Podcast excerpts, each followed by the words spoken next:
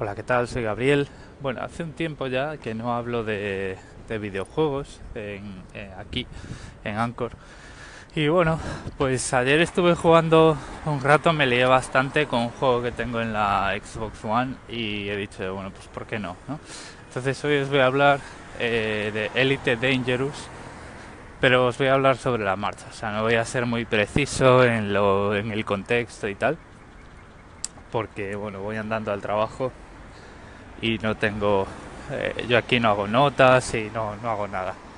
Bueno, Elite Dangerous es un juego de, es, eh, es un juego de comercio y exploración espacial. Está, bueno, está ambientado en, no sé, 1200 años en el futuro, más o menos. En el futuro de la humanidad. Está expandida por toda la galaxia.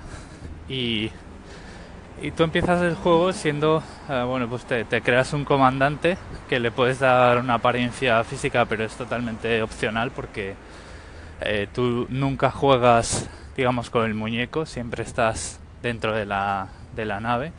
Y bueno, pues eres un comandante de una nave pequeña, una nave, una clase que le llaman Sidewinder, que, bueno, pues una nave multipropósito con la que puedes iniciar cualquier tipo de mmm, eh, carrera profesional, excepto, me parece, la de transporte de personas. O sea, puedes transportar mercancías, puedes eh, ser cazarrecompensas, puedes ser pirata, puedes explorar hasta donde te llegue el, el eh, bueno, no, no, sé cómo le llaman el juego, digamos el hipermotor, ¿no? Que te permite ir de un sistema solar al siguiente. Y digamos, o sea, tú nunca manejas al, al muñeco por ahí, no, no vas corriendo y tal. Eh, el juego está curradísimo, es decir, no, tiene unos, unos gráficos hiperrealistas, aunque bueno, eh, está muy bien, o sea, la calidad es más que suficiente como para meterte de lleno en, la, en la, las actividades que tienes y tal. Y está muy bien porque te puedes encontrar de todo, o sea, yo he estado en sistemas eh, que giran alrededor de una, de una estrella de de neutrones con sus dos chorros de partículas, eh, un brillo eh, cegador. Eh, he estado en sistemas binarios donde hay estaciones espaciales situadas en los puntos de Lagrange, que tanto de planetas gigantes como de entre las dos estrellas. Y los puntos de Lagrange son puntos en los que, que están entre dos cuerpos astronómicos donde las fuerzas de gravedad se cancelan porque están a una distancia estratégicamente en la que las dos fuerzas, la fuerza de gravedad con respecto a un cuerpo y con respecto al otro eh, son iguales, entonces es un punto de equilibrio. Pues eh, estaba todo muy así, muy pensado en ese sentido, ¿no? Hay muchos tipos de actividad, hay eh, transporte de información, transporte de mercancía, mercancías tanto eh, prohibidas como legales, o sea, hay contrabando. Eh, puedes bajar a la superficie de planetas, tienes un rover para ir a ciudades, tanto entregar información sin a, a puntos de entrega clandestinos, es decir, sin tener que pedir permiso para, para aterrizar, para sabotear eh, instalaciones mineras, industriales que pueda haber por ahí en planetas sin satélites, puedes hacer minería en asteroides, puedes hacer transporte de personas, transporte turístico, puedes ser mercenario, puedes hacer misiones de rescate, puedes ser pirata, puedes eh, abatir piratas, puedes hacer todo lo que te puedes imaginar que podría ocurrir entre varios planetas habitados y que, necesita, que necesitas una nave espacial, pues eh, tú lo puedes hacer ahí. Hay mogollón de fuerzas políticas con las que te puedes aliar, eh, sectas, bandas de piratas, bandas de contrabandistas, eh, fuerzas de seguridad, compañías paramilitares, de todo, hay de todo, hay de todo y la verdad es que está muy bien. Yo he ido empezando bueno, llevo empezando como un año y pico porque no es un juego al que eh, no es un juego que por su naturaleza eh, sea muy adictivo. O sea, es un juego que te pide ir jugando más, pues a medida que te, que te metes más de lleno. Entonces, en ese sentido es muy cómodo. Por ejemplo, ahora lo que, lo que he estado haciendo, digamos, con este comandante desde que empecé el juego, así muy de vez en cuando, ha sido ir haciendo misiones de comercio de información. O sea, tú vas a una estación espacial, aterrizas. Aterrizar es una movida porque al principio del juego no tienes más remedio que aterrizar tú con manual, pedir permiso para aterrizar, hacer la aproximación, corregir tu trayectoria, porque claro, la estación espacial está en órbita en algún sitio y se está moviendo todo el tiempo, está girando sobre sí misma, entonces tú tienes que hacer eh, manualmente un giro igual al que hace la estación para alinearte bien, extender el tren de aterrizaje, tal, no sé qué, pum. Eh, bueno, digamos, yo tardé una tarde entera, eh, porque además, claro, o sea, si es una así como una plataforma donde tú aterrizas en una superficie, pues bueno. Pero si es de estas que te tienes que meter por un hangar eh, y luego buscar tu plataforma y tal, es bastante fácil equivocarte, empezar a dar tumbos, chocar con algo, luego empiezas a escuchar por los altavoces oiga, oiga, deponga su actitud usaremos la fuerza letal. Y entonces, claro, como no lo sabes, encima te pones más nervioso y te matan. Entonces, o sea, eso ya, conseguir empezar en el juego ya es una movida, pero bueno, es muy divertido. Y, y eso, he estado eh, compraventa de información y transporte ahí entre sistemas. Eh, ahí también hay otra movida y es que tú empiezas con una nave muy pequeña que tiene una capacidad de salto eh, pequeña, o sea, de pocos años luz. Entonces, claro, eh, si vas de vas de voluntarios y aceptas una misión eh, que te implica hacer un salto, un determinado salto para el que tu premotor no da, el juego no te va a avisar. O sea, tú te vas a, te vas a haber metido una camisa de once varas, ¿no? Entonces, en ese sentido, lo único que puedes hacer es dejar que el plazo de la misión expire, que eso te quita reputación con la facción que te ha contratado o comprarte una nave más grande o equipar la nave con un motor más potente o lo que sea. Entonces, hasta el final, hasta que le coges el truco y tienes un flujo de trabajo que te evite meterte en camisas de once varas o quedarte varado en el espacio interestelar sin combustible, que eso también ha pasado un par de veces, otra movida, eh, pasa un tiempo. El otro tema que también está muy bien es ese que os comentaba, ¿no? O sea, eh, nave pequeña, hipermotor eh, corto, o sea, de salto corto y tal. El, catálogo de naves es bastante amplio y el catálogo de módulos que puedes instalar en tu nave también. Eh, por ejemplo, pues yo tengo una bodega de carga que me sirve para hacer un poquito de minería, no mucha, ¿vale? Tengo también eh, unos sensores para explorar sistemas estelares, porque eso es otra cosa. O sea, tú pues te pasas gran parte del juego saltando de un sistema a otro, eh, planificas una ruta por la galaxia y a lo mejor esa ruta tiene siete saltos, ¿no? Entonces, claro, vas de un sistema a otro y puedes pararte allí a hacer, hacer la ciencia o hacer la minería o hacer lo que sea, ¿no? O puedes ir directo. En cualquier caso, si por ejemplo llegas a un sistema que no está explorado, lo puedes escanear y luego esa información también la puedes vender. O sea que aquí será por oportunidades de curro y por pasta. O sea, eso, eso en el juego este lo bueno que tienes es que actividades no faltan, ¿no?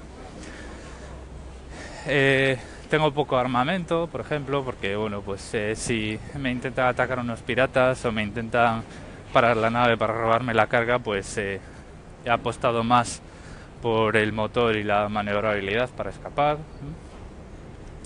Y, una cosa súper importante eh, es, planificar los viajes. Porque ya os digo, o sea, el juego digamos que no, no te ayuda mucho a hacerlo, eh, o sea, no, te da muchos avisos, ¿vale? O sea, es, por ejemplo, ¿qué me pasó ayer? Resulta que con una actualización del juego, eh, cuando haces una ruta de varios saltos entre dos puntos, te avisa y te dice, oye, aquí, en esta estrella, se te va a gastar el combustible, o sea, tienes que repostar, ¿no? Pero ese marcador no implica que en esa estrella haya algún lugar, alguna plataforma donde poder, vamos a echarle gasoil a la nave. Entonces, claro, yo me las prometía felices, dije yo, ah, pues puedo parar en esta estrella para echar gasolina y tal y seguir mi camino hacia la capital de esta región del imperio. Y, y nada, pues ahí me puse a viajar y llegué a esa estrella. Bueno, ¿y, ¿y qué había en esa estrella? Pues había una estrella y nada más. o sea, me quedé ahí mangado, no tenía combustible para saltar a la siguiente. Eh, las distancias con respecto a la velocidad en este juego están súper bien hechas porque, mm, vamos a ver, tienes tres velocidades, ¿no? Velocidad de maniobra corta para hacer aproximaciones a sitios donde vas a aterrizar, asteroides donde vas a hacer minería y demás.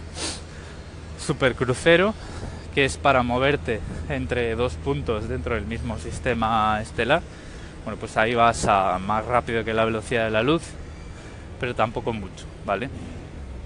Por ejemplo, del borde exterior de un sistema solar hasta la estrella, pues eh, puedes tardar en tiempo real, tiempo tuyo en tu salón, 20 minutos, media hora.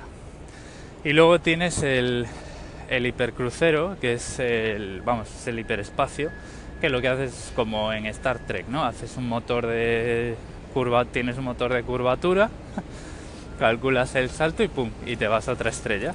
Eh, para eso tienes que irte al mapa y planificar, decir, quiero ir aquí, te sale la ruta, luego la escoges en el panel de navegación, te pone el vector de escape, pim pam, lo metes, aceleras y allá te vas.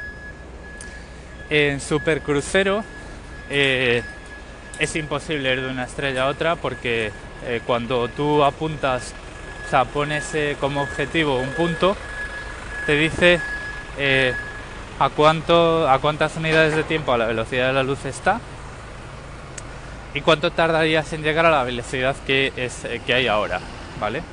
O sea, a la velocidad a la que vas ahora.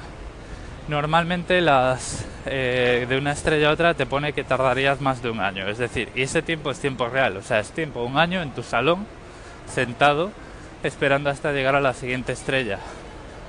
Y esa distancia se va reduciendo, es decir, es real, está así calculada esa distancia, el juego está hecho para que tú tardes jugando, tardes esas unidades de tiempo a llegar. Obviamente en Supercrucero el, el, el, combustible también se gasta, o sea que en esa situación no llegarías nunca. Entonces, ¿qué ocurre cuando te pasa eso? Normalmente lo que me pasa a mí, o sea, si tienes mucha suerte, el salto con el que has llegado a la estrella donde no puedes echar combustible es más corto que el salto que tendrías que hacer. Entonces si tienes mucha suerte puedes volver atrás y si tienes todavía más suerte, o sea, si tienes mucha suerte al cuadrado, podrías echar combustible en la estrella de donde vienes. Eso es rarísimo. O sea, normalmente si no tienes eh, combustible para hacer un salto, no tienes combustible para hacer ningún salto. Y ahí lo único que puedes hacer es eh, estrellar la nave eh, es decir, suicidarte de alguna forma, pero se supone que ahí, por darle un poco de coherencia, lo que haces es eyectar y usar una baliza de socorro, entonces la compañía de seguros te rescata, apareces en la última plataforma donde aterrizaste y puedes recomprar la nave por, por el precio que hayas acordado con la compañía de seguros, que hasta eso tienes. Tienes también compañía de seguros para, para la nave.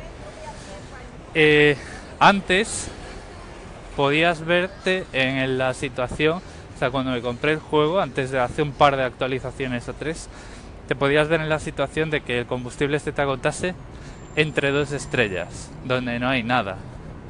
Y ahí lo único que puedes hacer es, eh, es o sea, ya no puedes hacer nada.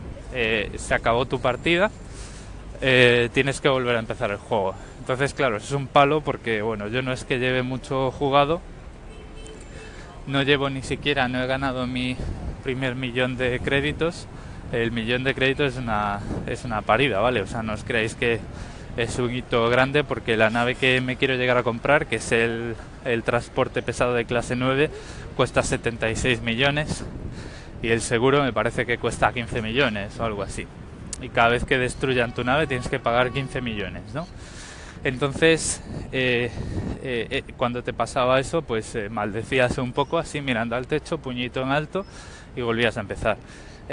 a mí eso me pasó y a lo mejor llevaba, pues, no sé, 5 o 6 horas de juego, ¿no? Pero bueno, ahora por lo menos ya no te deja hacer ese salto. O sea, el juego te va a decir, no, no tienes, no te llega el combustible para saltar a esta estrella y ahí te vas a quedar. ¿no? Antes solo te limitaba por el alcance del hipermotor, te decía, no, este hipermotor solo te permite saltar 7 años luz, ahí hay 8, pues no puedes. Bueno, eh, por terminar esto, que tampoco quiero aquí enrollarme, es un juego muy completo, es un juego súper tranquilo, eh, a no ser que te metas en hacer carrera de recompensas de pirata o de justiciero, ¿no? O sea, pues haces tu transporte, haces tu economía, haces tus movidas y tal. Es bastante satisfactorio porque, no sé, estás viendo ahí, es súper chulo.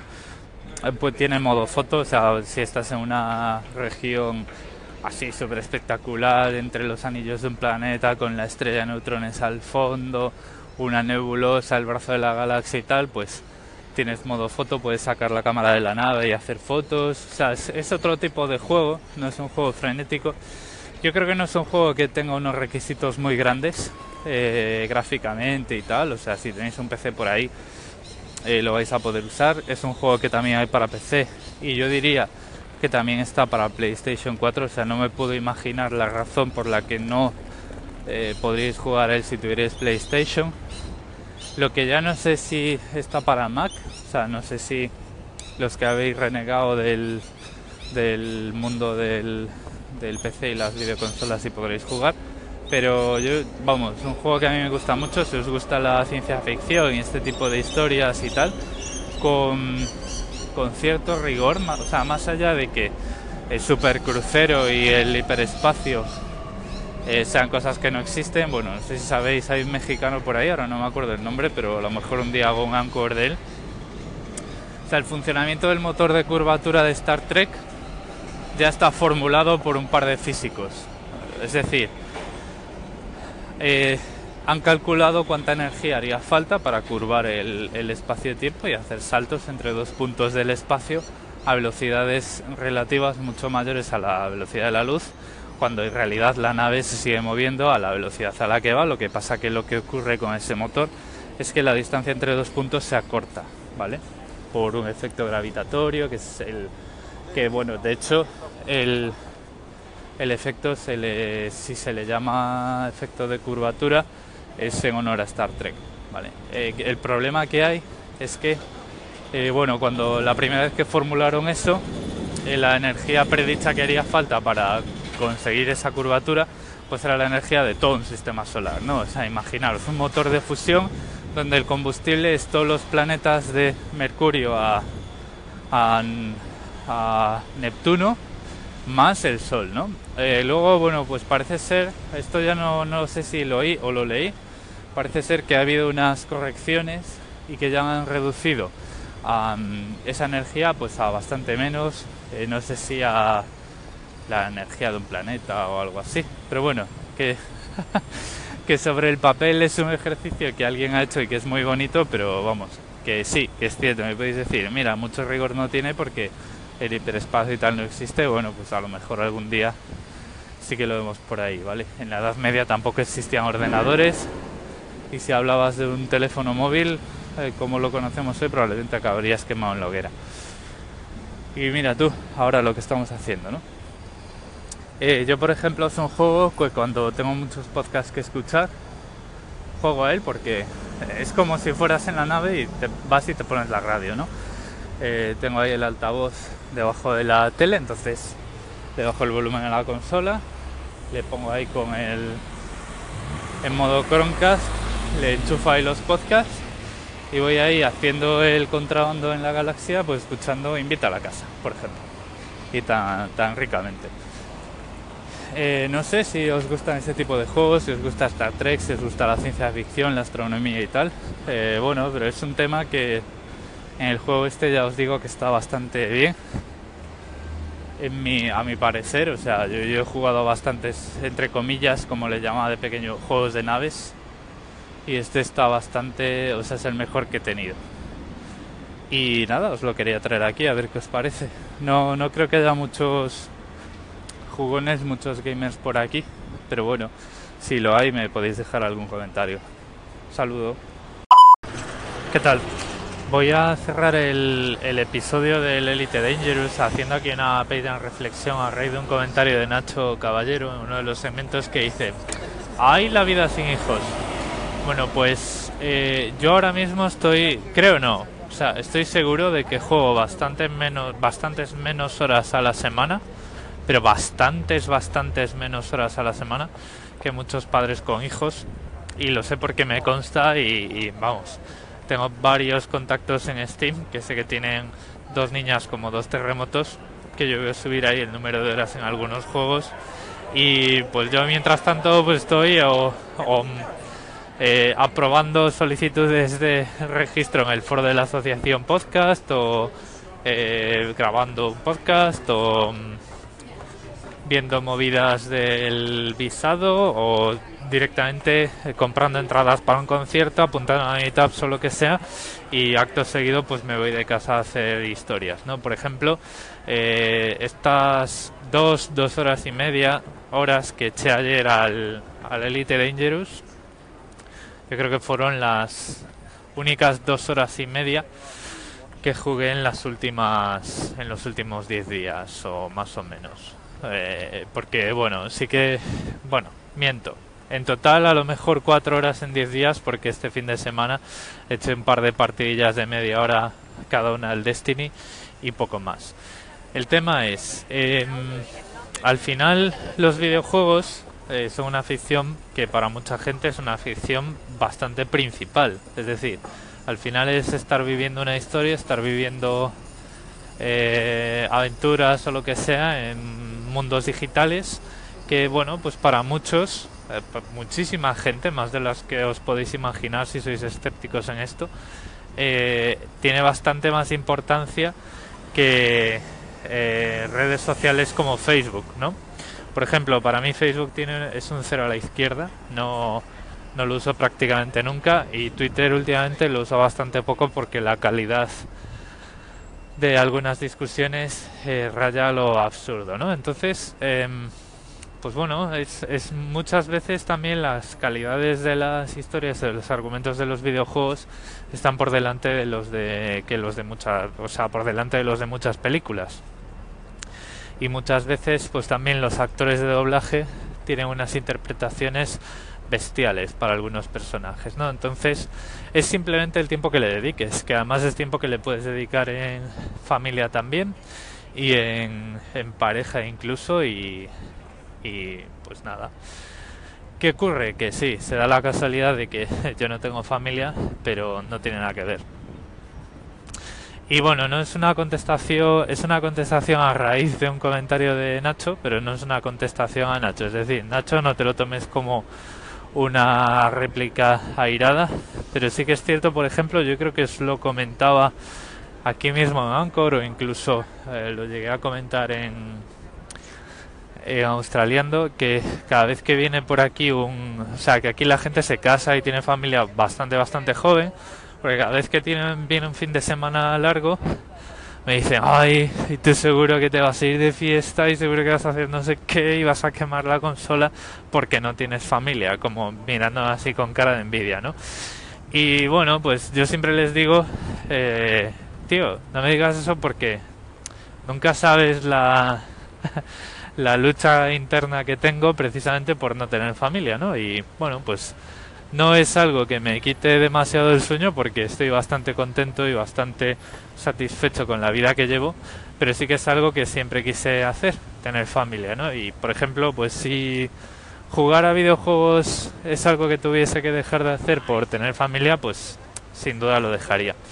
Entonces, no sé, muchas veces como eso, no sabemos la procesión que cada uno lleva por dentro, nos agarramos a unos tópicos que ya digo que no es el caso, pero que os invito a reflexionar un poquito, que a lo mejor le dais así una palmada en el hombro a alguien diciendo, ay, claro, es que tú como estás soltero, eh, uh, la fiesta que te vas a pegar, igual estáis metiendo ahí el dedo o el puño en una herida. Y, y bueno, pues eh, repito que no es mi caso, ¿vale? Pero sí que es una reflexión que tengo ahí bastante presente y que, que bueno, que nunca está de más eh, echarle un, un recuerdo. Un saludo.